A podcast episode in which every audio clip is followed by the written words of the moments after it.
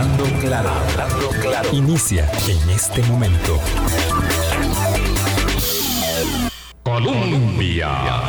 Con un país en sintonía, son las 8 en punto de la mañana. ¿Qué tal? ¿Cómo están? Muy buenos días, bienvenidas, bienvenidos a nuestra ventana de opinión. Hoy es jueves 16 de diciembre y hablamos de política pública sanitaria, lo cual es muy amplio y entraña eh, obviamente el tema que es menester, que es imperioso en estos días a cierre de año, con eh, flexibilizaciones en curso, con mucha ilusión, con mucha esperanza, con muchas reuniones, con muchas carreras y con muchas vacunas. Llegaron anoche, ah, creo algo así como Vamos a ver, mejor no invento, mejor, mejor no invento, mejor digo, porque lo vi en el Facebook del presidente Carlos Alvarado. Eh, y mejor digo cuántas eran, porque ya iba a decir 225 mil, pero me acordé que faltan de llegar 225 mil para eh, terminar el contrato eh, de Pfizer BioNTech. Lo cierto es que llegamos ayer a 8 millones de vacunas de dosis recibidas ya de vacunas en el país del contrato este con la empresa Pfizer y faltan 225 mil. Creo que ayer fueron, bueno, cuando uno lo va a buscar no lo encuentra y tampoco quiero perder dinámica, así que alrededor de 111 mil dosis de vacunas. Lo cierto, les decía, es que para ir cerrando en lo que a este tema refiere, todavía la semana entrante haremos un abordaje adicional, pero ya un poco más comprensivo, más general. Eh, para ir cerrando, queríamos conversar con el doctor Roy Wong, eh, que es epidemiólogo de la Caja Costarricense del Seguro Social, forma parte del llamado cuarto de situación, que va monitoreando eh, día a día, semana a semana, mes a mes, de manera integral lo que sucede con la con la pandemia, pues vamos a conversar esta mañana. Le decía el doctor Roy Wong McClure, claro, gracias por acompañarnos. Eh, y yo le estaba comentando aquí en, interioridades antes de entrar al, micrófono que tiene eh, una combinación muy interesante, un, apellido eh, asiático primero con un apellido irlandés segundo, Wong McClure. Doctor Roy, muchísimas gracias por acompañarnos, buenos días. Muchísimas gracias, más bien, siempre un gusto estar acá y por supuesto compartiendo con todos ustedes y todos los radioescuchas. Qué, buen momento, ¿verdad? Este, yo no puedo dejar de insistir en lo, en, lo pesado, en lo, en lo, digamos, desalentador eh, que vivíamos hace un año, la llegada de la Navidad porque cuando la pandemia empezó, que parece que hace muchísimo tiempo, decíamos, bueno, seguro que para, para la independencia ya estamos libres, eh, del, estoy hablando del 20, ¿verdad? Eh, seguramente no, de fijo para la Navidad, y cuando ya empezaron aquellas eh, ilustraciones de mascarillas de Navidad, uno decía, no pudimos creer que íbamos a llegar a la Navidad del 2020 en esa situación. Ahora, como todo, como es menester en el género humano, nos hemos habituado a las eh, circunstancias que vivimos, pero es cierto que tenemos un momento muy esperanzador aquí, todos con las mascarillas puestas, pero evidentemente en otro panorama. ¿Cómo describe hoy, doctor Wong, eh, desde su perspectiva como epidemiólogo, como integrante del equipo de primera respuesta de la caja, el momento que vivimos? Sí, es muy importante y también es muy importante reconocer no solamente el momento en que vivimos, sino también cómo cuidarlo. ¿Por qué? Porque realmente, realmente tenemos que saber de que, de que ha sido un logro este, no solamente de, las, de la conducción del proceso, sino realmente de la aceptación de las medidas, como bien justamente hemos visto. Es decir, mascarillas que en, en un inicio que, bueno, que, que me cortaba la respiración, que era muy incómodo, entonces nos hemos ido paulatinamente eh, acoplando a esta medida y, la hemos ido acogiendo realmente de una manera muy satisfactoria como medida preventiva. Hoy en día podemos estar diciendo que tenemos un escenario muy parecido al que teníamos eh, a inicios de junio del año pasado. A inicios de junio del año pasado este, teníamos este, un escenario parecido a este que estamos eh, visualizando, no solamente en número de casos nuevos que se presentan este, diariamente en números promedio, sino también en el, en el número de hospitalizaciones posiblemente en aquel, aquel entonces teníamos un poco menos, pero ¿Qué es la diferencia? La diferencia es de que justamente en junio, en mayo, junio del, 2020, vamos a tener de que teníamos una eh, innumerable eh, eh, cantidad de, de, medidas restrictivas. Hoy en día tenemos esos mismos, esas mismas cifras, pero con una mayor apertura que está permitiendo, por supuesto, esta reactivación económica, pero que tenemos que ser cautelosos. Y todas las actividades que tengamos desde el punto de vista laboral, personal, familiar, etcétera, vamos a tener que deberían de tener un apellido y este apellido debería de ser cautela. Esa cautela, porque justamente eh, el virus ha demostrado que justamente cuando bajamos la guardia, entonces aprovecha para hacer un repunte y que entonces volvemos a las situaciones críticas que hemos vivido en, semanas y meses previos. Se me adelanta mucho eh, con las medidas de, cuidado en la festividad, pero no hay problema porque eso va a ser, digamos, el eje eh, de énfasis a lo largo de, toda esta conversación, doctor Roy Wong. Lo cierto es que si nosotros consideramos la población total del país, ya alcanzamos un 76% con primeras dosis y un 65% con doble dosis. Pero cuando uno eh, observa la población meta a vacunar, es decir, que son todos los mayores de 12 años hasta, hasta el momento, eh, tenemos prácticamente un 92% de primeras dosis y un 79% con doble dosis. Y además ya empezamos la campaña de terceras, de refuerzo, se llaman booster, por si alguien le dice que si quiere un booster, sí, diga que sí. Eh, este, eh, lo cierto es que alguien que ya tenga seis meses de haberse vacunado, claro, eh, ahora la enorme diferencia entre aquellos números de mayo-junio del 2020, entre aquellas medidas que se nos hacían absolutamente para algunos, no para todos, algunos disciplinadamente sí, sí eh, observamos desde el primer día que nos dijeron haga lo que hay que hacer.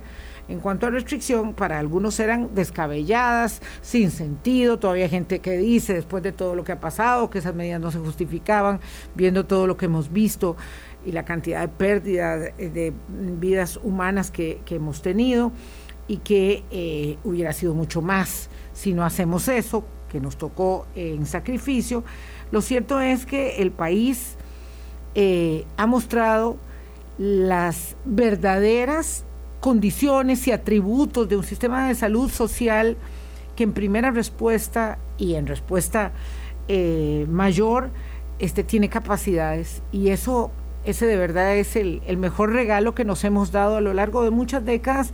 Cuesta muy caro porque es de lujo, pero ha dado muy buen resultado. Y esta campaña de vacunación decía la diferencia entre mayo y junio, las medidas que tomamos, el socollón enorme que nos llevamos durante tanto tiempo y lo que hay ahora es evidentemente el resultado de todas las medidas y el hecho de que se ha ido normalizando eh, el abastecimiento del stock de las vacunas para poder ir respondiendo.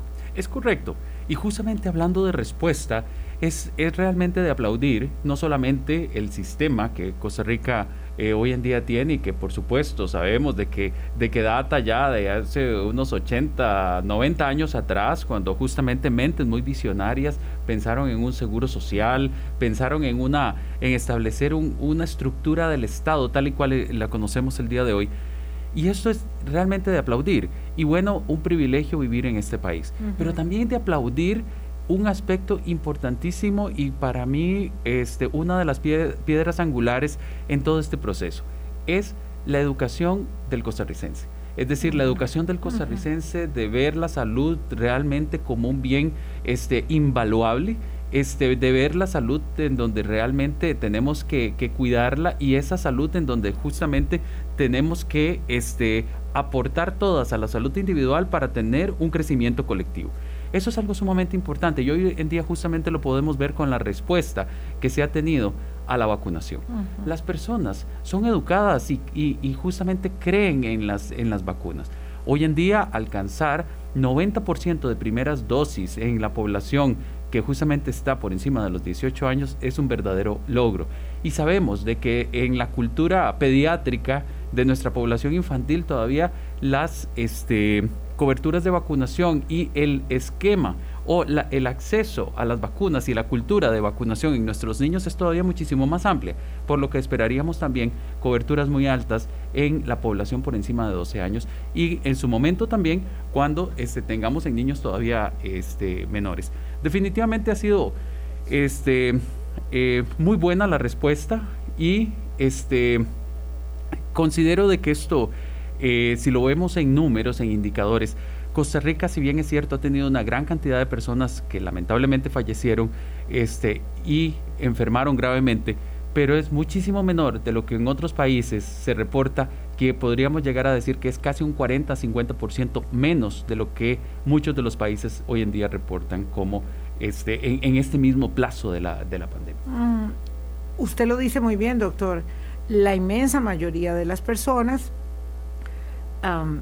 se muestran digamos, eh, en congruencia, en consecuencia con la política mm, o con, la, con las eh, medidas de política sanitaria que van eh, determinando las autoridades, que además son muchas, que trabajan de manera colegiada, en fin, a estas alturas ya sabemos que tenemos, digamos, ah, expertos, especialistas conduciendo eh, a las autoridades de gobierno en las decisiones que van tomando, y no digo solo desde la caja y del Ministerio de Salud, también desde la academia, en fin, hay, mucho, hay muchos refuerzos y, muchos, muchas trincheras en la batalla, eh, pero bueno, algunos cuantos, ¿verdad? Siguen pensando, como usted bien sabe, que eh, es mucho, es demasiado.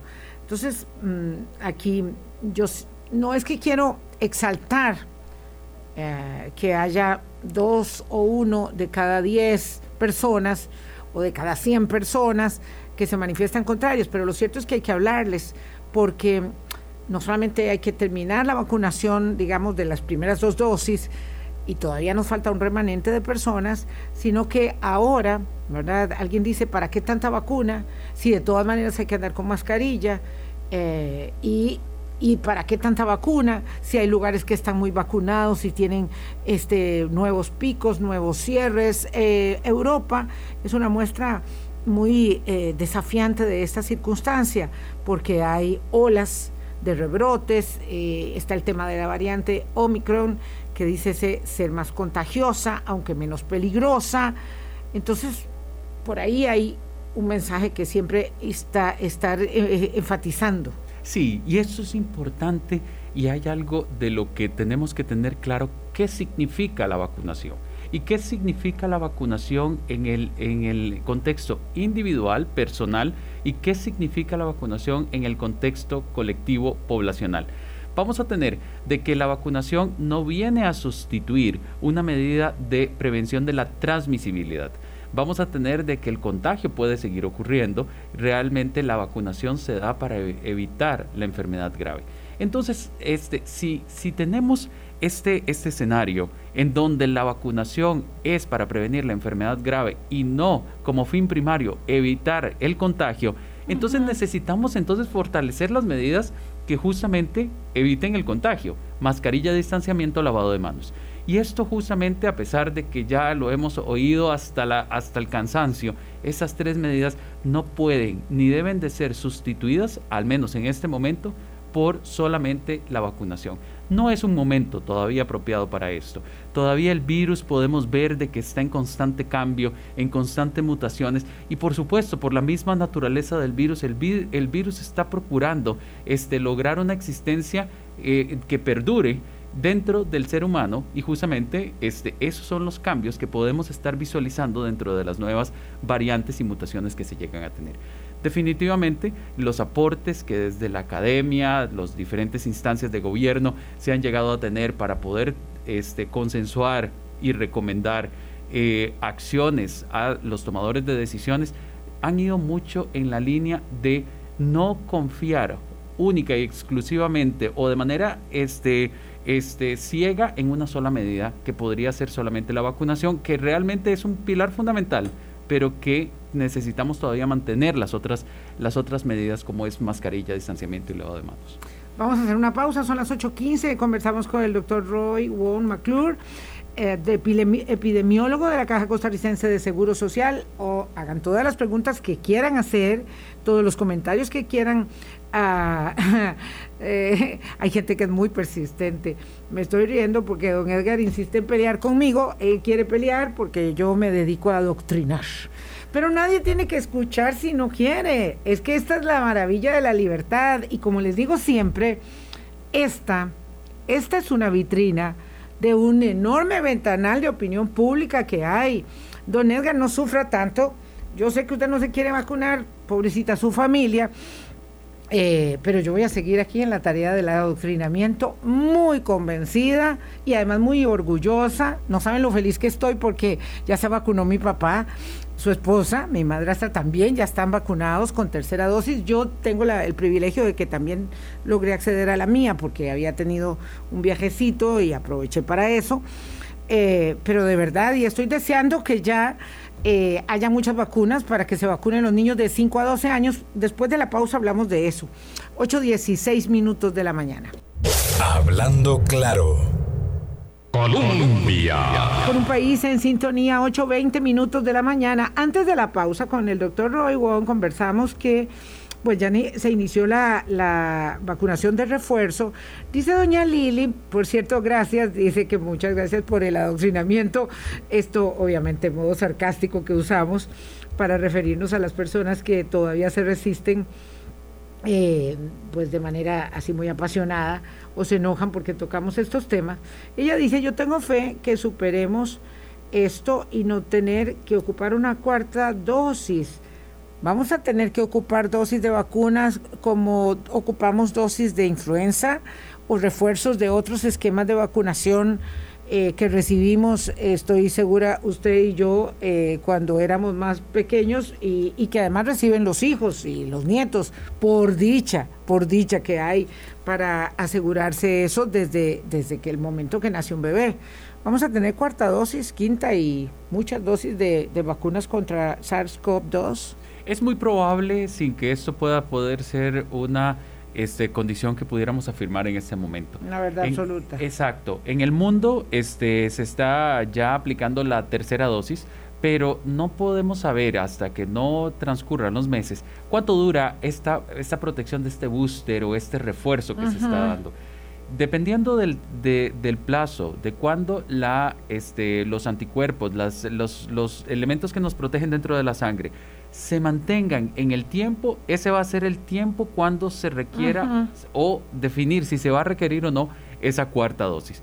Si estos, eh, este, mantener este nivel de protección por la tercera dosis se mantiene durante el tiempo, un tiempo prolongado, evidentemente la cuarta dosis cada vez se va a ir más extendiendo en el tiempo y quisiéramos que en el mejor de los escenarios se pudiera conferir una protección de por vida.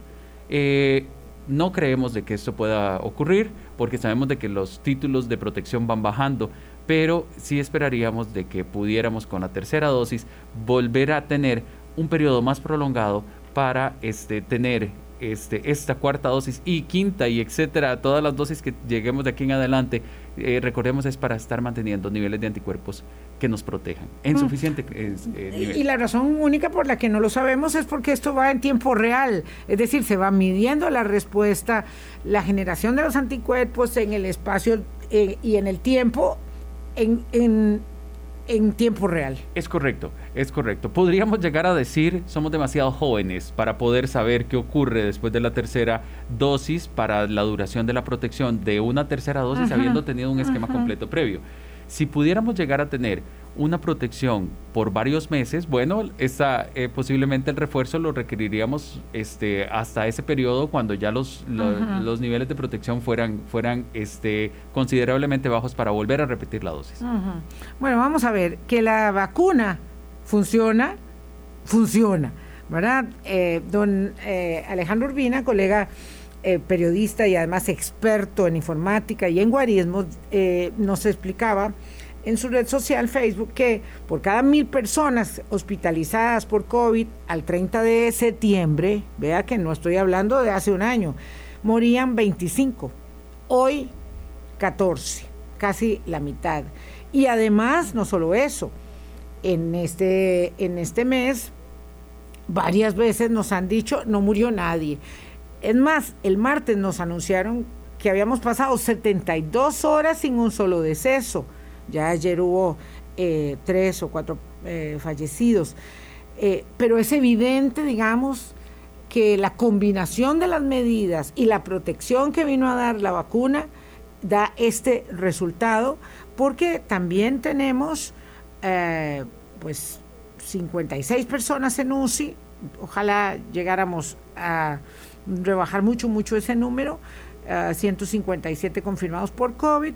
Es decir, la presión va bajando, lo cual implica empezar a liberar pequeños espacios de la necesidad o para la necesidad de cumplir con tanto pendiente que tenemos en, los hospitales del país. Definitivamente, definitivamente. El, en el momento en que logremos controlar la este, severidad de esta enfermedad, podemos dar paso a justamente atender todo lo que justamente ha quedado eh, rezagado a consecuencia de la pandemia. Y eso es importantísimo, que el bajar la severidad es la combinación de las medidas como justamente se lo, ha comentado. Las medidas de prevención del contagio, vacunación, vacunación, mantener la inmunidad con esa tercera dosis tan pronto ya esté disponible, acudir a, este, a, la aplicación según el orden por, por grupos prioritarios. Sí, ah, no sé si usted sabe de ello, doctor, pero he tenido una discusión con, eh, eh, o, asistido a una discusión de mis compañeras de colegio en, su en el chat que tenemos. Algunas, evidentemente, solamente eh, si tienen más de 65 las han vacunado, pero hay personas que son menos de 65, que es el caso de mi generación de colegio, que sí las han vacunado y otras les dijeron cuando llegaron no porque no ha cumplido 65. Puede ser que haya mucha disponibilidad en algunos sectores y se acepten personas de 60 a 64. Esa es una esa es una de las posibilidades y recordemos de que como parte de los de los planes de optimización de la, de la vacuna para evitar perderla, hay planes de contingencia este, establecidos y eso va a variar en cada una de las áreas de salud y esto fundamentalmente ¿por qué? Porque si nos volvemos tan rígidos de tener solamente el grupo que se tiene y se tiene, por ejemplo, X cantidad de, dosis, este, ya casi al final del día, pues habrá que aprovechar estas dosis y esos son los planes de contingencia que se han este, puesto en marcha y que eh, evidentemente son muy dinámicos este, para evitar este, la pérdida de, vacunas, que realmente es un recurso este, extremadamente vital en este momento. Ah, bueno, doña Lili me está diciendo que es que se equivocó, no era que estaba preguntando si iba a haber cuarta dosis, sino si es inevitable que tengamos una nueva ola de contagios. Eh, es la cuarta ola, no la cuarta dosis. Ella me, está diciendo que, había equivocado el término. Realmente. Tenemos una cuarta dosis, eh, cuarta, eh, ola, perdón. Doña Lili, en su pregunta, es importante recalcar y sin el afán de, llegar a un escenario pesimista, la cuarta dosis va a ocurrir. la, cuarta ola va a ocurrir, perdón. La cuarta ola va a ocurrir. El punto es de que no podemos saber en, en una precisión clara cuándo va a ocurrir. Entonces tenemos que ser muy cautos, tenemos que ser realmente muy precavidos y estar siempre preparados. Y parte de esta preparación es justamente todo esto que estamos comentando. ¿Por qué va a ocurrir la cuarta ola? Porque justamente está dentro del comportamiento natural que podríamos estar este, visualizando desde el punto de vista de la transmisibilidad del virus, de la presencia ahora de una nueva variante que necesitaríamos valorar si esa nueva variante va a abrirse paso con la variante en este momento este, predominante que, se tiene. Bueno, ¿va a haber la cuarta ola? La respuesta es sí, en una probabilidad muy alta. Eh, lo que no podemos saber es cuándo va a ser esa ola y un aspecto importante de esa ola, sí tenemos que saber de que la magnitud la controlamos nosotros, nosotros con nuestro comportamiento, nosotros con eh, eh, realmente creyendo eh, y, siendo realmente responsables con la aplicación de las medidas. La magnitud la controla cada uno de nosotros como miembros de una sociedad. ¿Qué pasa, por ejemplo, en otros entornos que nos pueden servir de espejo, de aleccionador, de ejemplo? Eh, sobre todo para eh, una persona ahí este, que, que, dice, bueno, ¿y para qué tanto esfuerzo si en Londres pasa tal cosa o en Gibraltar pasa la otra, si en Austria aquello? Eh, es decir, ha habido mucha disponibilidad de dosis en Europa, no hay ninguna duda que ellos no han tenido el problema que hay en África ah, de disponibilidad y por lo tanto eh, hay mucha gente vacunada, eh, pero hay mucha pandemia, o, sea, mucho, mucho contagio, ¿verdad? ¿Qué, qué, podemos elaborar para que sea un argumento, digamos, de comprensión para las personas? Es importante recordar de que justamente, ¿qué, esperaríamos para el futuro en relación a este virus? Posiblemente este virus vaya a formar parte de, la gama normal de virus que va a infectar a la población para enfermedades respiratorias cada año y que va a estar produciendo brotes eh, eh, focalizados en determinados puntos, etcétera, y se va a convertir como un virus realmente eh, de los virus estacionales, si es que así lo podríamos llamar desde ya, o de los virus comunes produciendo enfermedades respiratorias. Sin embargo, en este momento todavía el virus se encuentra en un periodo de acople, en un periodo de, definir cuál será su comportamiento habitual. Y en ese momento, este, tenemos que ver de que en este periodo que estamos viviendo vamos a llegar a tener brotes, rebrotes y que justamente estamos en este, en este ir y venir que estamos viendo en muchos países europeos y que justamente también posiblemente lo, vivamos nosotros en las siguientes meses o, semanas, este, pero justamente eh, tenemos que saber de que hoy en día con lo que se está presentando, posiblemente la magnitud de lo que se está presentando es muchísimo menor en relación a los primeros momentos que tuvimos este, de la pandemia. Y que esto es importante, que en este periodo tenemos que ir mitigando los efectos este, sobre la población que se puedan llegar a tener y, en este, y mientras se llega a transformar en esto en un virus realmente habitual como tenemos múltiples virus durante el año este, afectando este, a la población fundamentalmente en enfermedad respiratoria. Entonces en esto estamos en esa transición, no es blanco y negro, sino una tonalidad de grises, pero no podemos saber cuándo llegamos a alcanzar ese, ese punto en donde decimos, bueno, ya este es un virus más y este virus va a estar circulando por mucho tiempo este, entre nosotros. Pero en ese momento todavía tendremos brotes y rebrotes, inclusive cuando el virus forme parte del conjunto normal de virus, también podrá producir virus como eh, eh, también podrá producir brotes como también lo producen otros virus. Mm, vean, esto, esto es, es muy necesario, digamos, ah, escucharlo con atención. Nosotros tenemos normalizado eh, el tema, digamos, de la transmisibilidad alta, muy alta que tiene la influenza, ¿verdad? Eh, que hay muchas variantes y que tenemos vacuna. Eh, y eso es lo que va a pasar, eso es lo que va a llegar a suceder. Lo que pasa es que cuesta mucho entenderlo cuando ha sido un virus que ha irrumpido en la dinámica, en la cotidianeidad del planeta de una manera tan severa eh, y que nos tomó de alguna manera ah, por sorpresa, ¿verdad? Aunque estuviese muy adelantado el trabajo científico en esta materia, porque el hecho de que tengamos una vacuna tan temprano eh, tiene mucho que ver con que había trabajo muy adelantado, tan temprano digo, tan rápido como la obtuvimos, doctor. Eh, voy a dejarlo ahí para ir a una pausa. Le mandamos un gran saludo a mm, Derling Atilarán Dice que ya tiene sus dos dosis y que está súper orgulloso de la caja y de su propia responsabilidad social porque él se considera un soldado. Es que así debemos vernos. Definitivamente, somos soldados en, múltiples batallas y esta guerra tenemos que ganarla. Absolutamente. Pausa. Saludos, Derling. Hablando claro. Colombia. un país en sintonía, 835.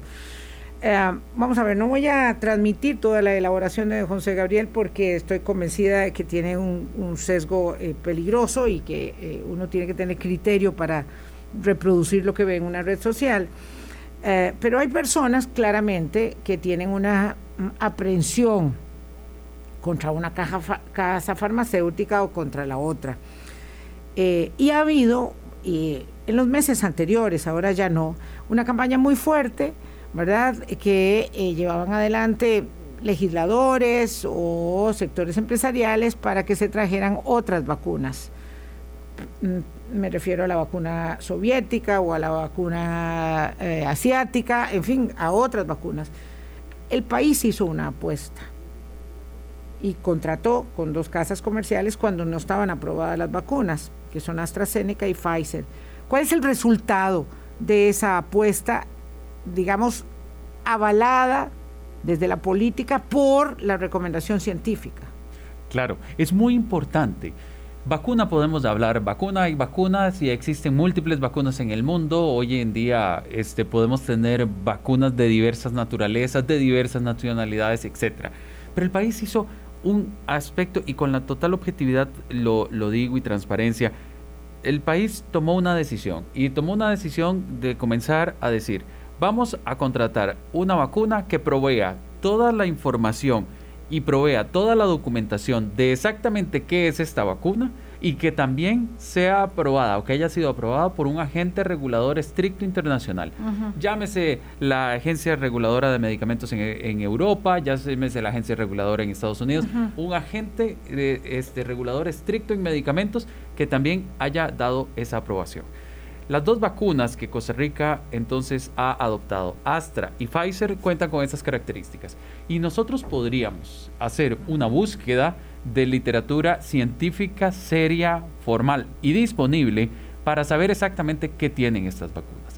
Estas vacunas, ambas vacunas de Costa Rica son las vacunas, son, están dentro de las vacunas en el mundo, dentro de, realmente dentro de las de primera línea, desde el punto de vista de controlar la, este, los, efectos, los efectos severos inducidos por, por COVID-19. Y entonces es sumamente importante de saber qué estamos, eh, eh, a qué estamos teniendo acceso. Estamos teniendo acceso a vacunas que en, el, en, el, en, en todo el globo terráqueo realmente son vacunas consideradas de primera. Son, no son vacunas que tienen una dudosa este, manera de elaboración, una es decir, que haya este, información oculta, al menos que no haya sido evaluada no solamente en Costa Rica, sino también por otras entidades, agencias internacionales muy serias. Entonces ahí está la, ahí está la, documentación. Lo bueno, lo malo, lo que se hizo, lo que funcionó y lo que no funcionó está ahí publicado y accesible de forma transparente. Y eso es algo sumamente importante, pero esa condición no la tienen todas las vacunas.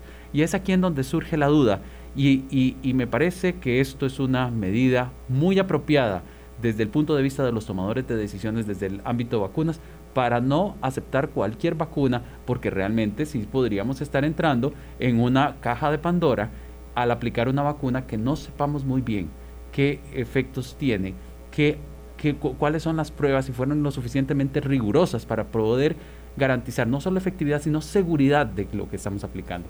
Entonces, recalco, son vacunas realmente del el top de las mejores vacunas en el mundo actualmente disponibles. Ah, vamos a ver, don Salvador Dávila dice algo que nos da para un buen comentario. Dice, ya yo tengo las dos vacunas, soy nicaragüense y no tengo seguro social gracias a la Caja Costarricense de Seguro Social. Es que los virus no piden pasaporte para entrar, no piden carta de residencia ni cédula de eh, nacionalidad. No conocen fronteras. Nada. No conocen fronteras, no conocen eh, al rico o al pobre, no reconocen la, la, raza o la nacionalidad, como bien usted lo comenta. Y qué bueno que justamente este, ha podido tener acceso a ambas vacunas y poderse considerar una de las personas que en este momento está protegida para enfermedad severa. Y que justamente eh, bueno, ahora invitar a, contribuir al crecimiento personal, económico y social de este país que también entonces le, está dando y abriendo las puertas. Es decir, eso es una invitación a que justamente crezcamos juntos como, como sociedad en todos aspectos. Y justamente la vacunación es un paso a decir, continuamos creciendo. Me gusta eso. 8.40, voy a otra pausa. Pregunten lo que quieran, comenten lo que, lo que quieran comentar no es que yo no quiero eh, que usted acceda al entrevistado. Lo que hice fue formular la pregunta de una manera correcta, porque si nosotros desde el ejercicio del periodismo informativo o de opinión nos convertimos solo en caja de resonancia de lo que desde las redes se emita, entonces no hacemos nuestro trabajo y nosotros tenemos que seguir haciendo el trabajo. Y el trabajo está apegado a una serie de eh, Mm, eh, parámetros de precisión, de corrección, y yo no puedo hacer el trabajo eh, con decencia, con responsabilidad, si me, dedico a reproducir consideraciones o juicios que no están documentados. Si usted tiene un efecto adverso por una, vacuna en particular, eso hay que documentarlo, clínicamente hay que establecerlo. Estoy segura que en la Caja de Seguro Social y en el Ministerio de Salud estarán muy interesados en conocer si hay un efecto adverso eh, absolutamente inusual, absolutamente eh, particular, que entre muchos miles de personas se producen. Si hay hemorragias por meses por, por, una vacuna, es evidentemente un efecto adverso, doctor, que debe ser considerado, pero no se puede establecer simplemente que como yo soy un borrego de la FDA, las vacunas avaladas por la FDA de los Estados Unidos, a mí y solo a mí me produjeron un efecto que a millones de personas no se le produjeron. ¿Es así? Correcto. Para que lo hablemos claro. Correcto. Y aquí hay que ser también muy claros en esto. Existe todo un equipo conformado por profesionales, un equipo totalmente independiente este, al, al, equipo de, de, atención de primera línea que se tiene. Hay un equipo totalmente independiente conformado por profesionales de la Caja y del Ministerio de Salud. Y que Una comisión nacional. Correcto. Y que evalúa los eventos adversos este, reportados este, como sospecha de, de, que hayan sido atribuidos por la, por la vacuna. Pero no todos, y eso, eso hay que tenerlo muy claro, no todos los eventos que se reportan como sospecha de ser eh, inducidos por la vacuna son atribuidos a la vacuna. Y en eso hay que ser muy, muy claros. Existen condiciones de fondo que justamente esta comisión analiza en detalle caso por caso cuando son reportados, en donde justamente se le dice sí, tenemos un evento y con la total eh, objetividad y lo documentan este, de una manera extraordinaria. Definitivamente eh, tenemos un evento asociado con la, por la vacuna o las condiciones que el paciente tiene están explicando que este evento que se está produciendo no es por la vacuna, sino es por una condición de fondo que el paciente tiene. Y esa condición de fondo, es decir, se está confundiendo, creyendo de que es la vacuna, pero realmente es una condición médica de fondo que debe ser tratada, pero que no tiene nada que ver con la vacuna. Y digo la vacuna o cualquier otro medicamento. Y eso es algo sumamente importante. Si se está teniendo un evento adverso severo, vaya donde su médico, vaya, vaya a su device y ahí lo reportarán para que llegue a esa comisión para un análisis individual. Yo, yo no voy a tener una hemorragia un mes y me quedo en la casa diciendo ahora que me dan, me van a dar el QR. Sí, con una sola dosis, porque no tiene nada que ver la gordura con la hinchazón. Correcto. Y no podemos tomar este, juicios de valor sin un análisis realmente científico y riguroso de qué es lo que puede estar ocurriendo. Totalmente de acuerdo. 8.44, hacemos una pausa. Don Alex Acuña, ya respondemos su pregunta. Hablando claro. Colombia. Con un país en sintonía. Hay un señor aquí que nos pregunta uh, qué podría tomar la esposa, porque se vacunó ayer y hoy le duele mucho el brazo. Ya, y yo le voy a decir, me voy a atrever doctor, y usted me dirá si estoy demasiado atrevida. Es que a mí me dio mucho dolor de brazo la tercera, y la primera y la segunda no. Y me dio mucho dolor de cabeza. Y me tomé una acetaminofén. ¿Usted qué dice? ¿Qué le digamos al, señor para su esposa? Bueno, justamente esa es la recomendación. Es decir, ante un dolor de brazo, que justamente eso es el efecto, es, es, el efecto más común que se llega a tener. Es decir, y la acetaminofén debería de ser algo, y siempre y cuando no tuviera ninguna contraindicación para tomarla, este, es, eh, debería ser suficiente para poder este, aligerar este, este dolor y que tiene que desaparecer en los siguientes días. Evidentemente, en caso de persistencia, sí sería importante una valoración en el centro de salud para descartar de que no existiera cualquier otra condición, como lo hemos comentado. Pero por el momento, es decir, y sabiendo que la vacunación fue en las últimas horas, acetaminofén como un analgésico efectivo para estas condiciones debería ser una muy buena eh, alternativa siempre y cuando no existiera contraindicación. Una pregunta muy común es, bueno, es que a mí me pusieron eh, las dos primeras Pfizer y ahora me van a poner Astra o me pusieron las dos primeras Astra y ahora me van a poner Pfizer y hay gente que eso le da miedo. Por el contrario, parece que es una buena combinación cambiar si se puede y si no, pues ponerse la que a uno le dan. Es correcto, y, es, y eso es sumamente importante esto, sobre todo porque genera a veces una duda, pero qué raro, yo comencé con Pfizer y, y ahora me van a poner Astra, y, qué es esto? Eh, bueno, justamente se ha, se ha, visualizado dentro de lo que se ha descrito este, en literatura científica formal, este, que justamente los esquemas combinados generan una este, mayor probabilidad de protección ante la presencia fundamentalmente de nuevas variantes. Por lo que es importante este, contemplar de que esta combinación puede ser también muy beneficiosa en personas que comenzaron con Pfizer y ahora pasaron a Astra y realmente podemos visualizar y, cualquiera de nosotros podría hacer una búsqueda en un sitio formal como hoy en día es formal, claro. la Organización Mundial de la Salud y justamente habla de este punto habla de este punto haciendo referencia a las publicaciones que, en otros, eh, en otros eh, contextos científicos también se han dado. Entonces, la vacunación combinada, se denomina heteróloga, este, eh, ha resultado conveniente. Esta es una este, pregunta muy buena para un epidemiólogo. surge de un meme, dice, no critiques a los niños que creen en Santa Claus porque ellos son niños. Si hay adultos muy tontos que creen que las cepas mutan cada uno o dos meses. ¿Qué dice un epidemiólogo ante tanta tontería. Claro, las, las cepas van a estar mutando cada vez que tengan una capacidad de mayor transmisibilidad. Por eso lo importante de, cortar la transmisión. Y podemos ver de que en los países que tienen alta transmisibilidad surge una nueva cepa. Entonces es aquí en donde, donde necesitamos saber de que la prevención del contagio no solamente es para prevenir el contagio, sino que también tiene un trasfondo más allá que es evitar la generación de una nueva cepa, porque entre, entre individuo e individuo infectado puede generarse una nueva mutación y vuelve otra vez a iniciar el proceso conocido este que, que, ya, ya vemos, y viene la nueva ola, y viene la nueva variante, etcétera, etcétera. Sí, definitivamente, pero esto va a ocurrir dependiendo de este, los, los procesos de transmisibilidad, a qué velocidad tengamos esa transmisibilidad. Mm, Javi, nos falta un corte todavía. No, uy, qué dicha, porque solo nos quedan seis minutos con el doctor Wong. Eh, dice don Jaime mm, Tenorio, eh, saludos.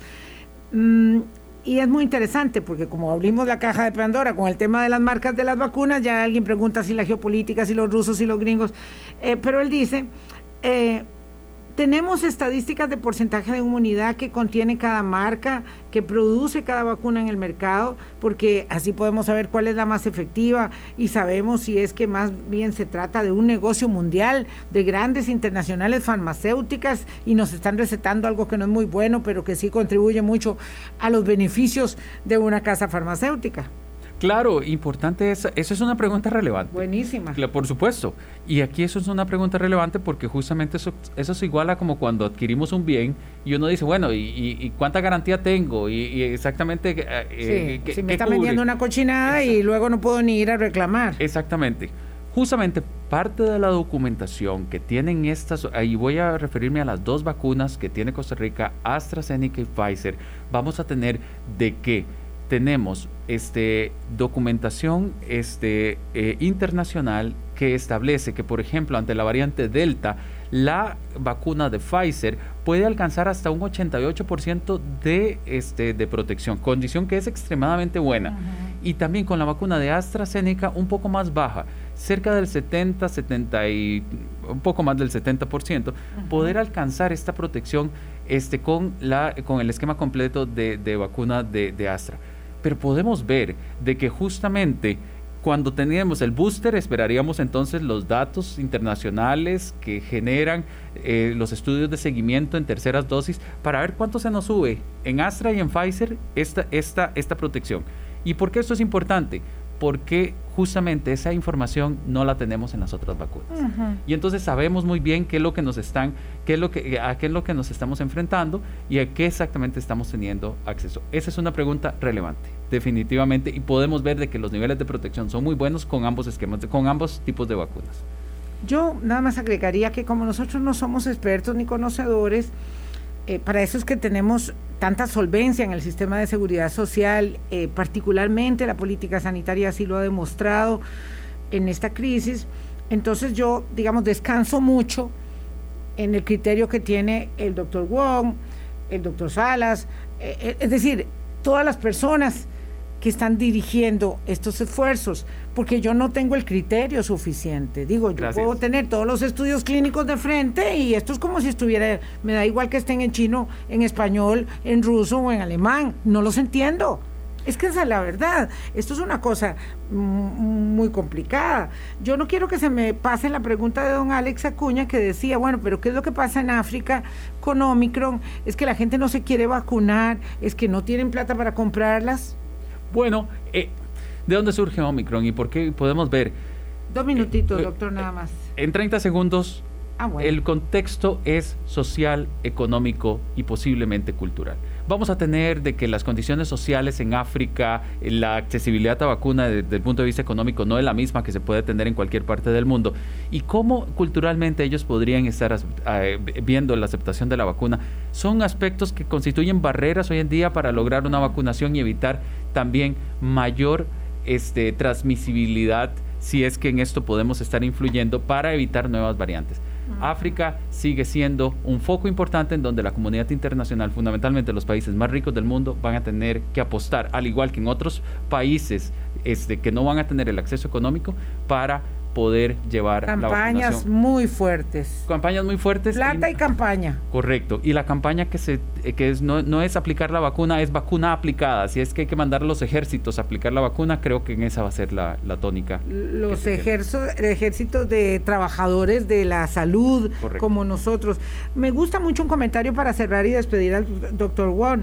Eh, una señora dice yo, en mi humilde opinión, considero que a veces nos comportamos como chiquitos ricos malcriados. Siempre que le dicen esto es lo que hay de comida, dice esa comida no me gusta. Esto es lo que tiene de ropa, no, a mí esa marca de ropa no me gusta. Entonces, más bien dice, eh, yo estoy dando gracias a Dios, dice la señora, por la oportunidad de cada día de tener la comida, de tener el vestido y de tener eh, dos vacunas y esperando nada más que me llamen para la tercera y las que tengan que venir. Sí, es cierto, algunas personas, no todas, unas cuantas se comportan como niños eh, berrinchosos. Eh, y eso que los niños tienen por qué ir aprendiendo como la disciplina y, y digamos, y los límites permiten madurar. Pero lo cierto es que porque ya no quiero pelearme con los chiquitos, no, jamás. Este, vamos aprendiendo todos poco a poco. Lo cierto es que este es un ejercicio que siempre vale la pena hacerlo, doctor, eh, y no hay cuánto eh, sobre, no sobra insistir en que hay que cuidarse para esta Navidad y con eso nos vamos, con ese comentario final suyo. Eh, correcto, y tenemos que saber este, cuidar esta condición favorable que estamos llegando a tener tanto como podamos. Y realmente como justamente eh, las decisiones que hace mucho tiempo nuestros abuelos tomaron para tener estas, eh, esta, esta, constitución de nuestro país tal y como lo tenemos y, a la cual soy, somos hoy en día beneficiarios, realmente hoy en día tenemos que, proteger esta condición. Realmente eh, tenemos que ser claros que vivimos en una tierra bendita, una tierra bendita en un país en donde realmente ha alcanzado 90% de vacunación a primeras dosis en un tiempo de menos de un año y debido a múltiples factores, no solamente uno. Y realmente nosotros los técnicos solo hacemos nuestro mejor esfuerzo para tratar de dilucidar entre toda esta nebulosa el mejor camino a seguir y aportar y cuando no lo sabemos tenemos que llegar a decir lo sentimos, no sabemos. Es decir, este, esa parte necesitamos todavía este, esperar un poco más de tiempo, estudiar un poco más para seguir a las mejores decisiones, para orientar este país siempre al crecimiento y cada vez más este, eh, por supuesto, en el bienestar a todos. ¿Sabe que Nos dijeron que ya no nos vamos, que ya nos avisaron que se acabó el programa. Muchas felicidades, feliz Navidad, felices fiestas, cuídense mucho. Eh, y ustedes también, no solo el doctor y, y, nosotros acá, que viva el sistema de seguridad social de nuestro país, dice Johnny, y lo secundamos. Hasta mañana, chao. Hablando claro, hablando claro.